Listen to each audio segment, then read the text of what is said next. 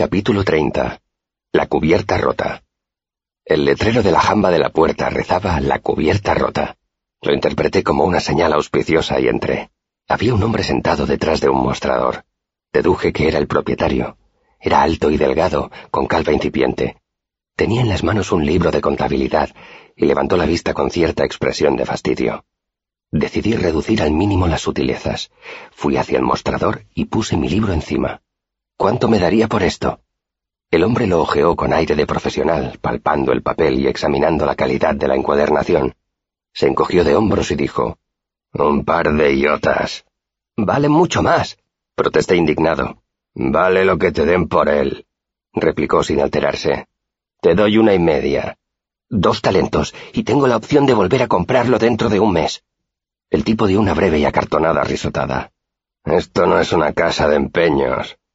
Empujó el libro hacia mí con una mano y cogió su pluma con la otra. ¿Veinte días? Vaciló un momento. Le echó otro rápido vistazo al libro y sacó su bolsa de dinero. Extrajo dos pesados talentos de plata. Hacía mucho, muchísimo tiempo que yo no veía tanto dinero junto. Me acercó las monedas deslizándolas por el mostrador. Contuve el impulso de agarrarlas de inmediato y dije, Necesito un recibo. Esa vez me lanzó una mirada tan dura y tan larga que empecé a ponerme un poco nervioso. Entonces caí en la cuenta del aspecto que debía de ofrecer, cubierto de la suciedad acumulada en las calles durante un año, tratando de obtener un recibo por un libro que evidentemente había robado. Al final, el tipo se encogió de hombros y garabateó algo en un trozo de papel. Trazó una línea y la señaló con la pluma. Firma aquí. Leí lo que había escrito. Yo, el abajo firmante, atestiguo que no sé leer ni escribir. Miré al librero que permaneció imperturbable. Mojé el plumín y con mucho cuidado escribí A, I, como si fueran mis iniciales. El tipo agitó el trozo de papel para que se secara la tinta y me acercó el recibo. ¿Qué significa la A? me preguntó esbozando una sonrisa. Anulación, contesté. Significa invalidar algo, hacer que resulte nulo, generalmente un contrato. La I es de incineración, que consiste en arrojar a alguien al fuego.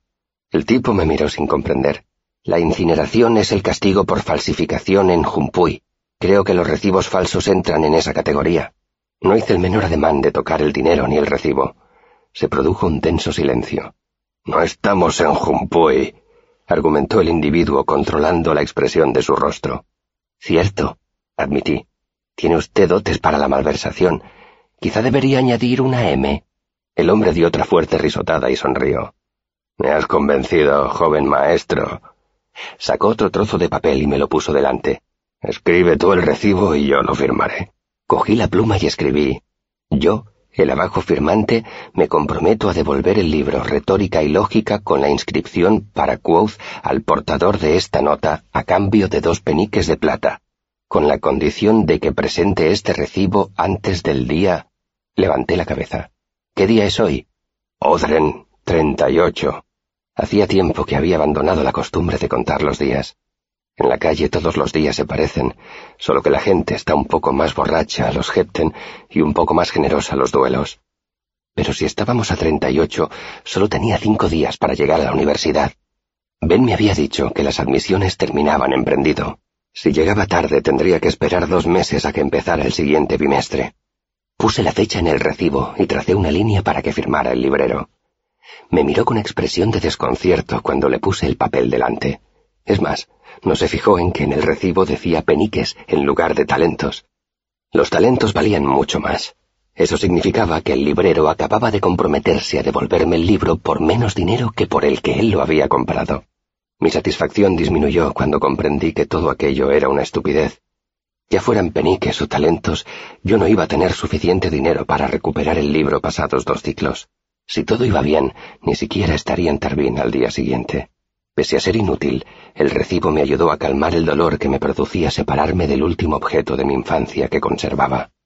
Soplé sobre el papel, lo doblé con cuidado, me lo metí en un bolsillo y cogí mis dos talentos de plata. Me llevé una sorpresa cuando el librero me tendió la mano. Sonrió con aire arrepentido y dijo, Perdona lo de la nota, es que no me ha parecido que fueras a volver. Se encogió de hombros. Toma. Me puso una iota de cobre en la mano. Decidí que el tipo no era tan mala persona. Le devolví la sonrisa y por un instante casi me sentí culpable por lo que había escrito en el recibo. También me sentí culpable por las tres plumas que le había robado, pero el malestar solo me duró unos segundos, y como no había ninguna forma conveniente de devolvérselas, antes de marcharme le robé un tintero.